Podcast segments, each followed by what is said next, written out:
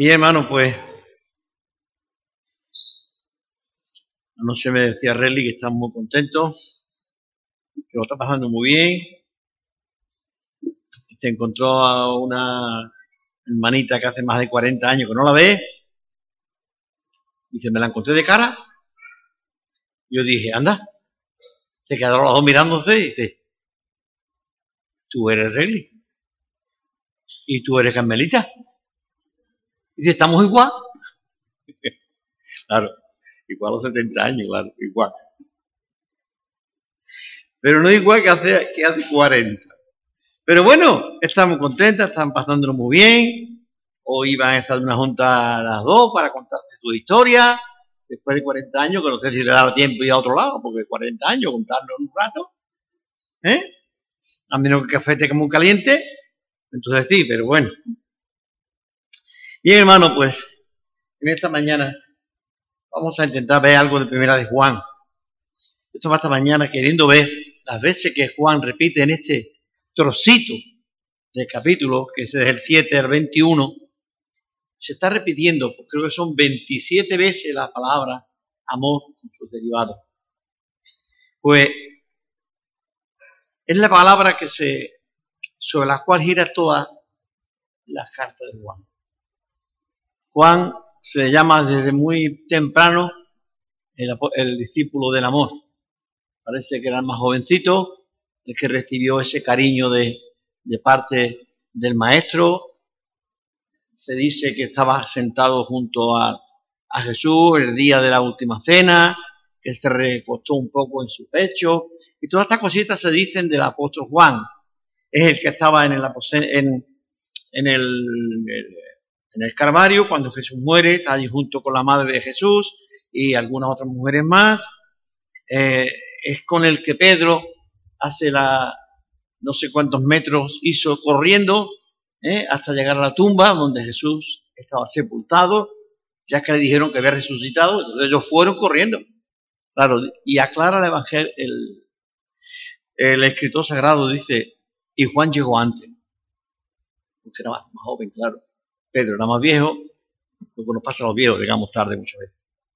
Pero Juan estaba allí, ¿no? Entonces, es un hombre que por las razones que sea, no sabemos mucho de sus predicaciones, de su ministerio en la iglesia primitiva, no lo sabemos mucho, no se habla nada, mucho o, casi nada de él en ese ministerio apostólico, pero sí tenemos que el hombre estaba en la isla de Pasmo, eh, allí desterrado, eh, como preso, una manera, en la isla de Pasmo, eh, y allí es donde, donde parece que él mismo escribe las tres cartas de primera, segunda y tercera de Juan, y también escribe el libro de Apocalipsis.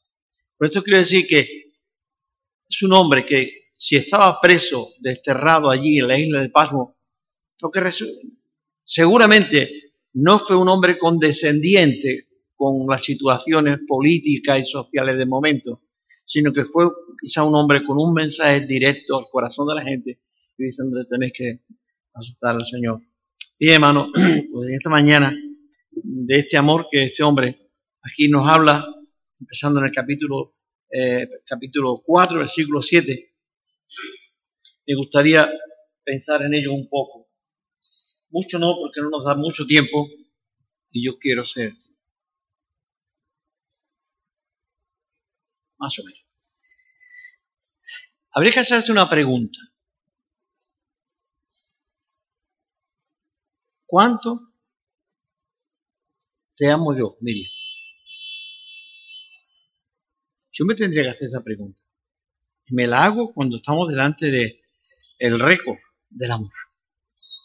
¿Cuánto amo yo a mis hermanos en Cristo? Primero. Luego pasaremos al vecino. ¿Cuánto amo yo a mis hermanos de la iglesia?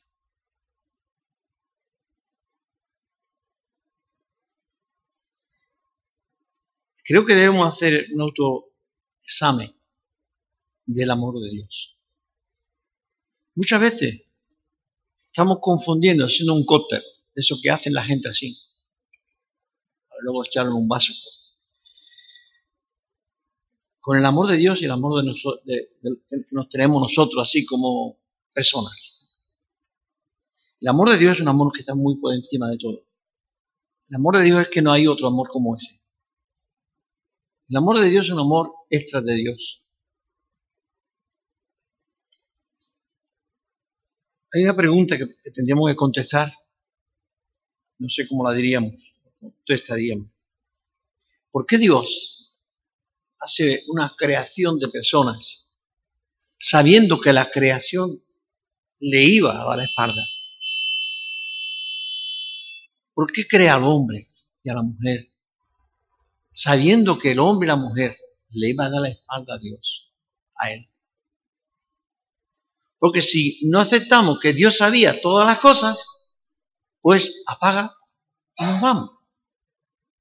Yo tengo que creer que Dios sabía todas las cosas. Como sabía que el hombre le iba a dar la espalda, es por eso que dice el apóstol San Pablo que desde antes de la creación del mundo ya Dios estaba formando su iglesia proyectando su iglesia. Y la iglesia no es, no son los ángeles, no son los serafines ni los querubines. La iglesia son los redimidos, las personas redimidas. Entonces, ¿por qué Dios? Bien, habría también que pensar en otras cosas. Lo primero que uno cuando se casa, ya en esta generación las cosas cambian mucho. Pero mi esposa a los dos meses o tres ya estaba llorando porque decía que no iba a tener hijos. Casarse para traer niños al mundo y disfrutar con ellos y llevarlos a las ferias y llevarlos a la playa. Y si no tenemos niños, esto decían algunas en aquella fecha, es una casa sin un patio sin flores. Y muchas cosas como eso se decía, ¿vale? Pero yo le decía, chiquilla, tranquila, no te preocupes, ya vendrá, ¿no? A su tiempo. Nada. Pues, en fin, fue una fiesta. Cuando por fin le dijeron que, ¿estás embarazada? ¡Wow! ¡Qué alegría! Vale. El niño por poco nace el día de Navidad. Se, adelantó un día. ¿Eh? Nació 23. Quiero decir, es que es algo natural en el ser humano. ¿Con quién comparto yo mi amor? ¿Con quién comparto yo lo que siento que hay dentro, que está aquí adentro, guardado por Dios. Dios ha creado al hombre y le ha dado de qué? De su propia esencia. ¿Y por qué lo hizo? Para compartir. El amor, si está dentro de un vaso solo ahí, no sirve para nada, se estropea. El, el corazón de Dios estaba lleno de amor, era esencialmente amor y tenía que compartirlo. ¿Con quién lo comparto? Con los monos, con las cabras, con las ovejas, con los perros y los gatos. Pues está bien, Dios los ama y Dios los tiene. ¿Es verdad? Pero, ¿quién era semejante a él? ¿Cómo? A veces no se entiende que hay personas que no voy a decir que quiera más al perrito que a los hijos pero no digo más. Es que tremendo. Es que mi hijo es semejante a mí. Salió de mí y a veces hasta como yo y hace un gesto como yo. Él dice, oye, visto tu padre. ¿Por qué? Porque él es un gesto con la cara, con la mano o a hablar como la hacía. ¿Es cierto, Juan? ¿Qué pasa Sí. Se ha creado. Tú no dices a ellos, quieren hacerlo así. Es que niño te estaba viendo. Tú le estabas transmitiendo el niño. ¿Vale? Recuerdo a mi hijo Samuel, le decía, Dios Samuel, oye, ¿por qué venías tan tarde? Dice, ah, mira, porque salí de un sitio me encontró uno allí que se le había pinchado la moto y tuve que llevarlo a su casa. Era las dos de la mañana y lo llevó a su casa. Estaba volando. Dije yo, pero, ah, ¿qué? ¿Pero eres aquí tirado? Bueno, yo no me su historia, pero me pasó muchas cosas como esa. y mi hijo lo veía y lo sabía. ¿Vale? O pasarme la noche por ahí haciendo cosas. Eso lo veía a mí. Él me criticaba a mí. Pero resulta que él lo hacía también, desde su óptica. Quiero decir, el amor, Dios es amor en su esencia y crea al hombre para compartir amor. Crea al hombre para tener una relación. Yo esta mañana estaba pensando en esto, estaba pensando en el agua, ¿no? Sí, está ahí arriba, la nube, cae, va a la tierra, se va al río, se va al mar, se calienta, sube la nube, baja otra se va, sube, baja y así va todo el tiempo. Si el amor de Dios se quedara allí, en Dios solo, y no pudiera compartirlo con los ángeles, porque no tiene su naturaleza, ni tiene su corazón, ni tiene su respirar, sería un amor frustrado dentro del mismo Dios. No, no, Él creó al hombre, ¿para qué? Para comunicarse y expresarle su amor. Bien, viendo esto, dice, amados, empieza por ahí, amémonos unos a otros. ¿Somos de Dios? ¿Cómo somos de Dios? Pues el amor de Dios. Somos hermanos como familia, Johnny y yo, que estamos aquí, lo que estamos aquí hoy, ¿eh? más directo, y, Rubén como mi sobrino, Vamos amando con el amor de, la abuela. Vamos amando con el amor de mamá. Vamos amando con ese amor. Con el amor que tú me das. El amor que tú me has enseñado. Hermano, amémonos porque el amor es de Dios. Porque aquel que ama es nacido de Dios. Y el que no ama,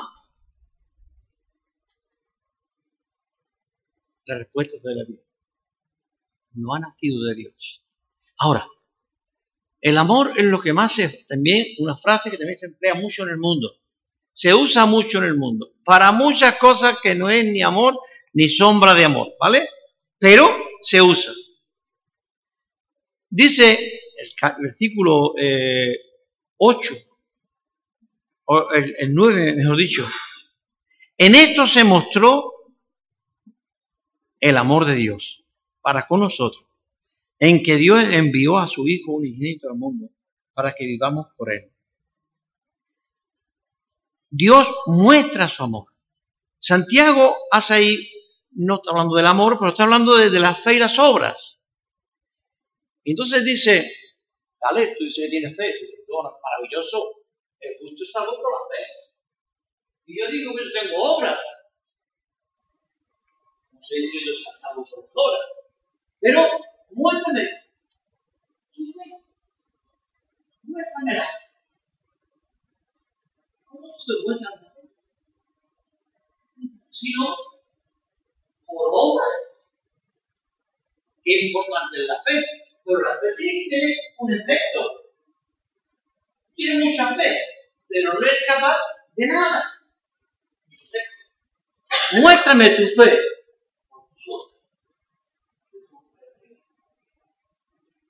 La fe se demuestra haciendo. El amor, ¿cómo se demuestra que yo te amo? Te voy y te doy la fe. Cierro la puerta, te cierro la puerta y si paramos, no te invito a que te muestre. Pero te amo un día, un estamos? ¿Y esto puede ocurrir con la fe? fe más grande que Abraham y que Moisés y todas las cosas.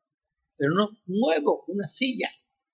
Cuando hay otro que está ahí en lo el pobrecito, y estamos viendo están los bancos, y tú estás sentado mirando. O contemplando. Bien, entonces cuando decimos, en esto se mostró el amor de Dios. Dios en los cielos con toneladas, toneladas de amor allí en su corazón y ve el mundo que se pierde el mundo que llora allí, gemido.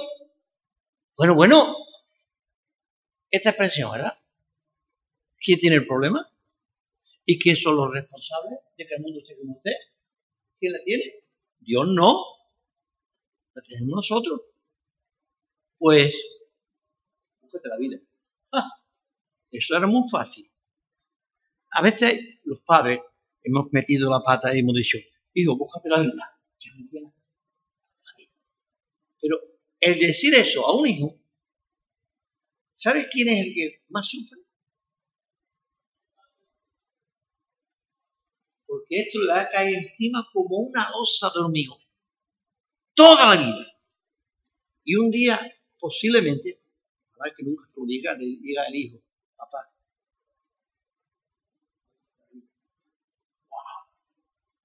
tremendo, ¿eh? Que yo escuche de mi hijo me diga, mamá, la vida. Es que lo que hemos sembrado es lo que recogemos. Dios sembró amor. Ahora, sabiendo que un mundo como nosotros le íbamos a dar la espalda. ¿En qué consiste el amor? En que yo quiera reconquistar de alguna manera el amor perdido, a mi hijo perdido. Y esa parábola del hijo pródigo, que la vamos muchas veces, está ahí todos los días y en todas las escenas de una casa. El padre conquistando al hijo. El padre pensando en su hijo. En esto se mostró el amor de Dios. Dios no podía permanecer en los cielos adorado y alabado por millones de serafines, querubines y toda esa corte celestial, mientras que el hombre viviera en la tierra. Su creación. No se dice que los ángeles sean semejantes a Dios. No se dice que los querubines y serafines sean semejantes a Dios. No. Es el único, el hombre, que ha sido hecho a imagen y semejanza de Dios. Bien, otra cosa que tenemos también que ver es, en esto consiste el amor. ¿En qué consiste el amor? Que nos avancemos todos los días, que nos digamos muchas cosas bonitas a ¿Eh? Esa de miel en el que todo el mundo está pensando ahí, en la musaraña de los tiempos. Eso no, eso es parte Sé que no. En esto consiste el amor. No en que nosotros hayamos amado a Dios, sino en que Dios nos amó a nosotros primero. Entonces yo lo que he hecho es corresponder de alguna manera. Ahora, he insistido mucho en esto, muchas veces lo he hecho. Es cierto que yo fui hecho a imagen y semejanza de Dios. Dios me echó de su paraíso para que yo, donde quiera que pudiera el de la vida, fuera muy feliz toda mi vida entera. Aún Adán y Eva por ahí corriendo haciendo maldad. Dios le cortó la vida de Dios. Que no entre aquí, que no entre en el huerto, si no se van a comer eh, del árbol de la vida. Y le puso un querubín allí diciendo aquí no entre ni. ¿Vale? Bien. Decimos que el hombre está muerto en delito de pecado. Amén, es verdad. Pero yo estoy hecho semejanza de Dios. Y como semejanza de Dios, dentro de mí hay algo que corresponde a ese amor de Dios. Posiblemente que mi hijo sea el más malo de la tierra y que yo no quiera de él, ni él de mí, ni la sombra. Pero dentro de él y dentro de mí hay algo que nos identifica. Es, yo nunca podré negar que él está en lo más hondo, como ustedes comiendo, y ni comiendo el arroz, más lejos todavía. Y dentro de cada uno de nosotros, por eso respondemos al mensaje del amor de Dios. Por eso respondemos. Porque Dios dentro de nosotros hay una lucha. empieza a decir, todo lo que yo le hago a Dios, Dios me sigue amando. Dios me sigue todavía correspondiendo. Sí. Un padre, generalmente, y esto es una frase de Jesús muy, muy bonita, pero muy reflexiva. Si vosotros siendo malos, va por eso, ¿eh? Como dice, bueno, como soy regularcito, yo no mejor que otro. Vosotros sois malos por naturaleza, ¿vale? Vale. Si tu hija te con una y mira que la niña que te a darle con la piel.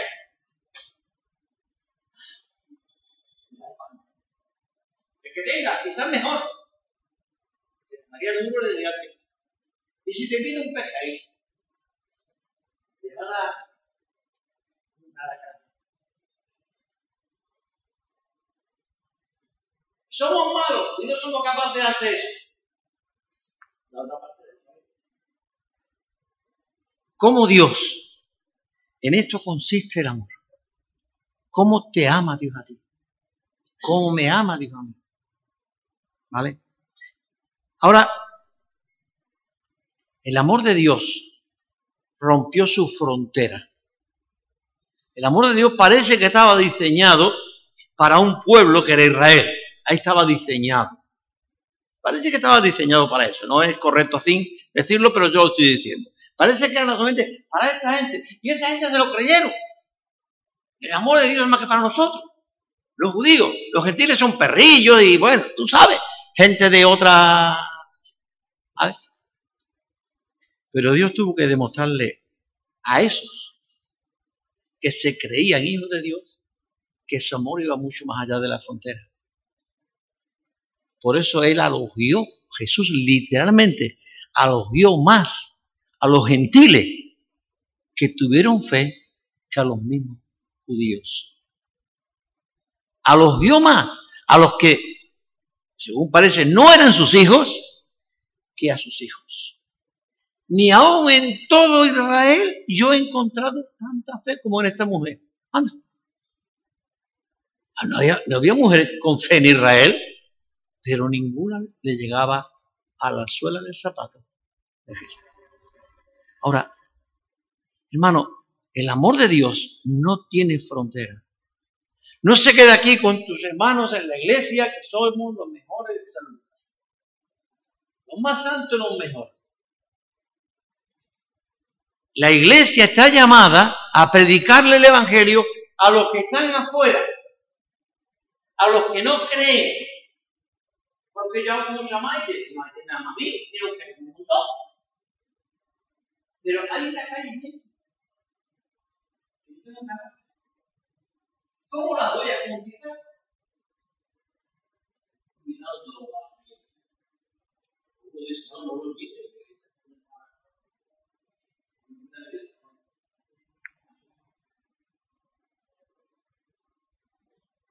No, no, un café en la calle, a al.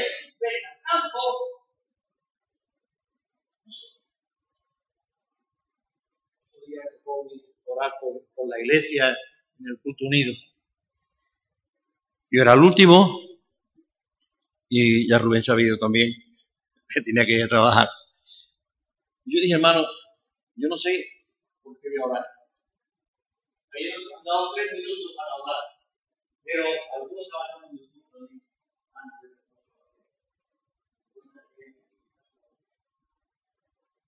antes de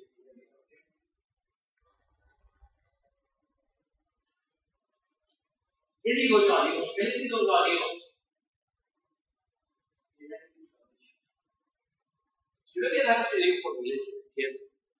Pero la iglesia está que da pena. Seguro dijeron amén. Pero la iglesia está que da pena. La iglesia queremos llenarla hoy con show. Jesús montó los shows en Jerusalén. Lo montó en el monte de los olivos. Montó unos conciertos.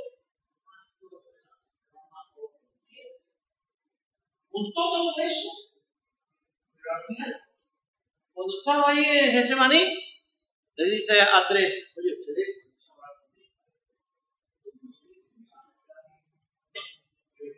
y el maestro, Jesús allí agonizando prácticamente con muerte en propio doble. Creó más con concierto Jesús.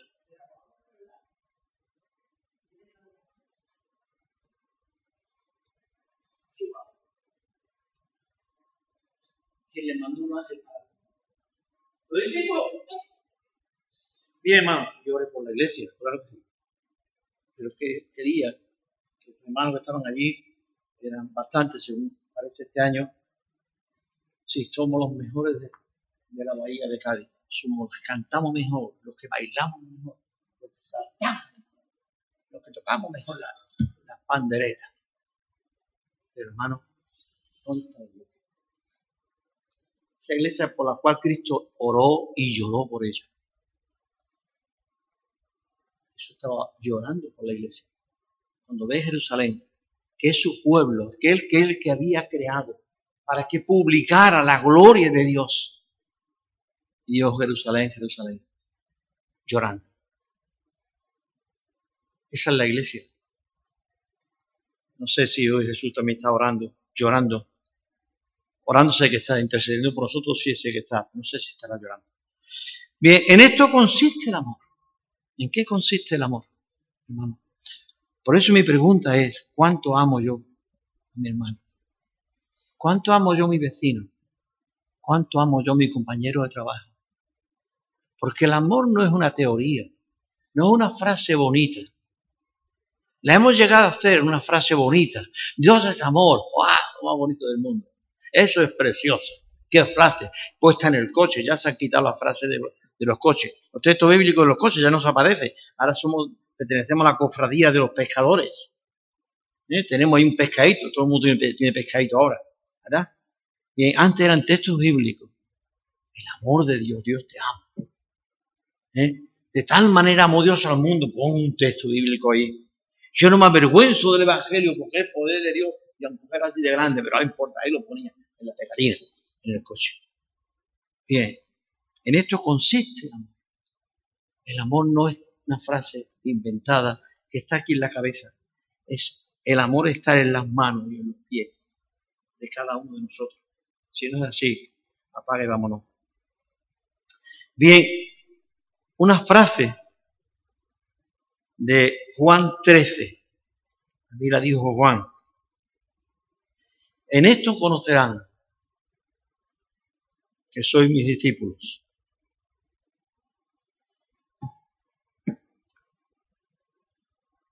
A ver, decidlo vosotros, decidlo vosotros. En esto conocerán que sois mis discípulos. ¿Eh? Si tuvierais amor ¿Cuánto amo yo a mi hermano? Mídelo, mídelo. ¿Cuánto amo yo a mi Hay hermanos que no están aquí.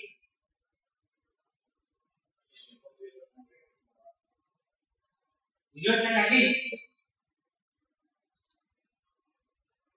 Decimos Rodolfo Diola en un poema que hizo sobre Cuba. La culpa es la buena luz. La culpa tiene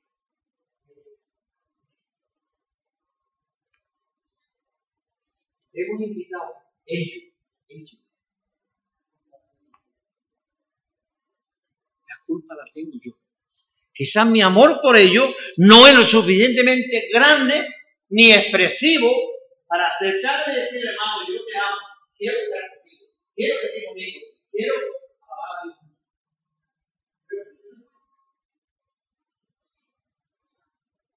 a Dios. Bien, hermano. En esto consiste el amor.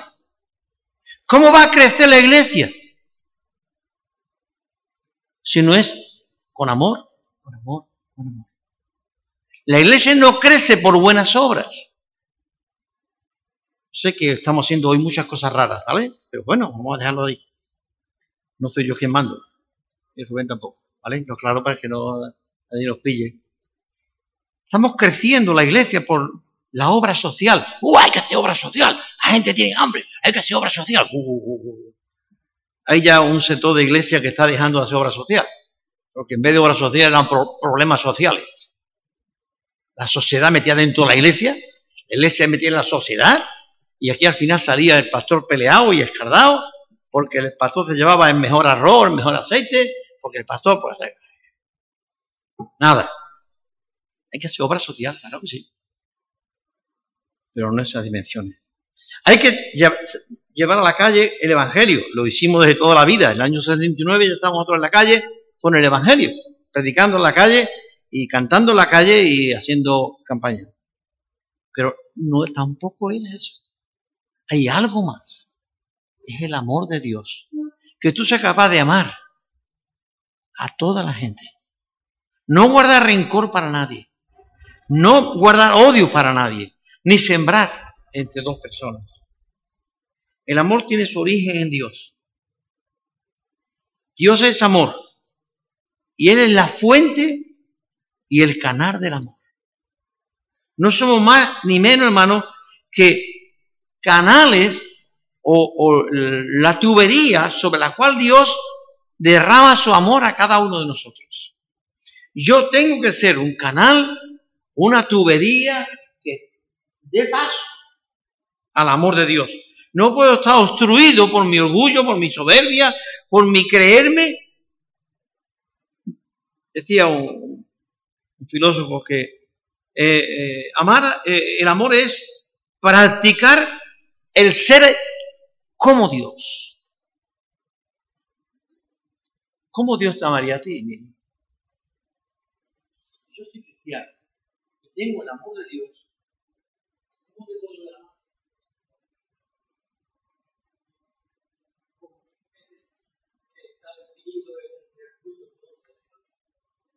¿Cómo? Es vivir un poco. Yo no miro para otro lado. Yo no digo sí y no. Cuando todos estamos allí queriendo apedrear a la mujer pecadora, adúltera, todos estamos allí, que matarla. Y es verdad, hay que matarla. La ley dice que la adúltera, los adúlteros hay que Pero, ¿quién es más santo? ¿Quién se cree más santo que la mujer? Uno se cree más santo que sagradamente y le a la Jesús se puso al lado de ella. Porque si me regaña a ella, ella tiene que apedrear a mí también. Ninguno de vosotros sois mejores que ella. No sé si a veces cuando estamos orando, estamos orando por un hermano, tú sabes, que anda por ahí en pecado. Decimos, Señor, yo no soy mejor que él. Tú me amas a mí, pero yo no soy mejor que él.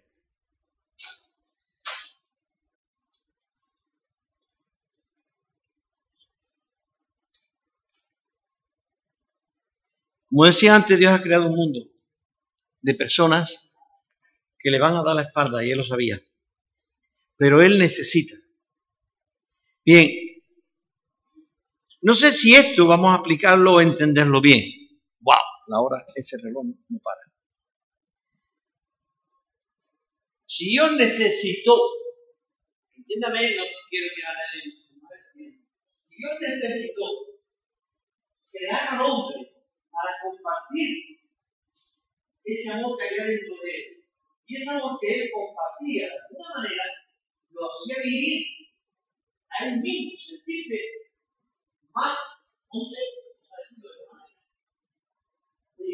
Si yo no comparto el amor de Dios, si la iglesia no comparte el amor de Dios, se puede los que no se miran para adentro y no para afuera. Y Dios nos dijo, sentados todos en el aposento alto y predicar unos a otros. A ver quién es el espíritu, No, yo le digo, tío, tío, casi ya está. Entonces, el amor había que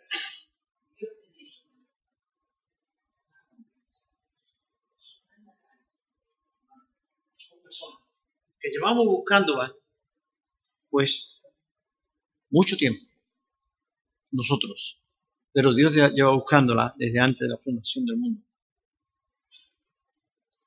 El efecto del amor de la iglesia se tiene que notar. Yo quiero terminar, si no, aquí nos quedamos hasta el alma.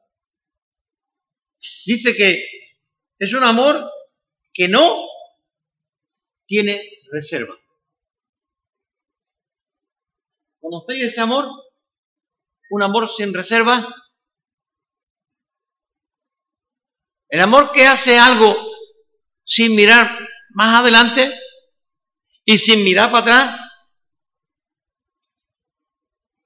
El amor que es como los cipreses de, Líbano, que siempre miran para arriba. Antes de amar a una persona, a veces pensamos, ¿qué habrá hecho esta persona para estar como está?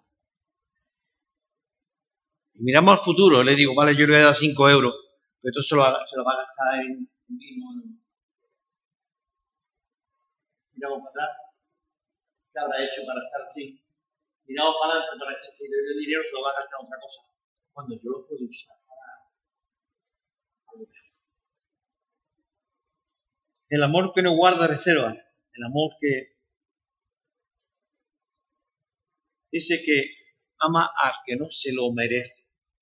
Yo diría que esto es un poco, aquí dejaremos el tema. ¿Nos merecemos el amor de Dios? ¿Cuántas veces tendremos que pedir a Dios perdón? Porque no estamos haciendo lo que Dios quiere. Ni como persona, ni como iglesia. Guardamos muchas cositas por los bolsillos, muchas veces pequeñas cosas por ahí lo tenemos ya como parte nuestra. Y al cabo de tres años me pongo la chaqueta y digo, mira, ya aquí hay. No eran billetes de 5.000 euros, ¿vale? Aquí hay un bolígrafo. Vamos a decirlo. Hermano, el mensaje de, de Juan 4. Hermano, amemos unos a otros, porque el amor es de Dios. Si tú dices que amas a Dios, así termina esta parte. El que dice que ama a Dios, la otra parte, tiene que amar a su hermano. Me gustaría, verdad, que en esta mañana, cada uno pues hagamos nuestro autoexamen, porque es importante. ¿Cuánto amo yo a mi hermano? ¿Y cómo lo demuestro yo el amor de Dios a aquellos que no conocen a Dios? ¿Cómo yo le voy a mostrar el mensaje del amor de Dios a esta gente que no conocen a Dios. Pues hay que mostrárselo. Dios mostró su amor al mundo de una manera muy exquisita. Pagó con su hijo. ¿Vale? Vamos a orar. Padre Celestial, gracias porque tú eres fiel. Nos prometiste amar desde antes de la fundación del mundo. Te pusiste, mi Dios, en la brecha, en el lugar adecuado para encontrarnos, para hablarnos. Mandaste la persona adecuada para que nos hablara de ti y de tu amor, de tu grandeza. Señor, nos diste una vida para que la disfrutáramos contigo. Nos diste, Señor, una familia que nos amaba. Nos diste un grupo de hermanos que nos quieren, que nos amamos. Pero, Señor, ayúdanos a ampliar nuestra vista. Ayúdanos, mi Dios, a ensanchar la tienda de nuestra cabaña. A ensanchar las estacas y tensarla fuerte. Señor, la iglesia es mucho más. La iglesia es mucho más de lo que está aquí sentada. La iglesia es mucho más de la que está hoy en el mundo adorándote. La iglesia era mucho más de aquellos doce hombres que te acompañaban hacia Gesemaní aquella noche. Tú dijiste, Padre, hay otras ovejas que tengo que conquistar. Había un mundo fuera que aún no conocían el significado ni el sentido de su muerte en la cruz. Te ruego, Señor, que como iglesia tú nos des este sentido. La iglesia es la boca, los pies, las manos, el corazón de Dios en la tierra. Ayúdanos, mi Dios, a imitarte y ayúdanos a mostrar ese amor de la manera que tú lo hiciste, Señor, No hay otro maestro como tú. No hay otro rabí como tú. No hay otro Señor como tú.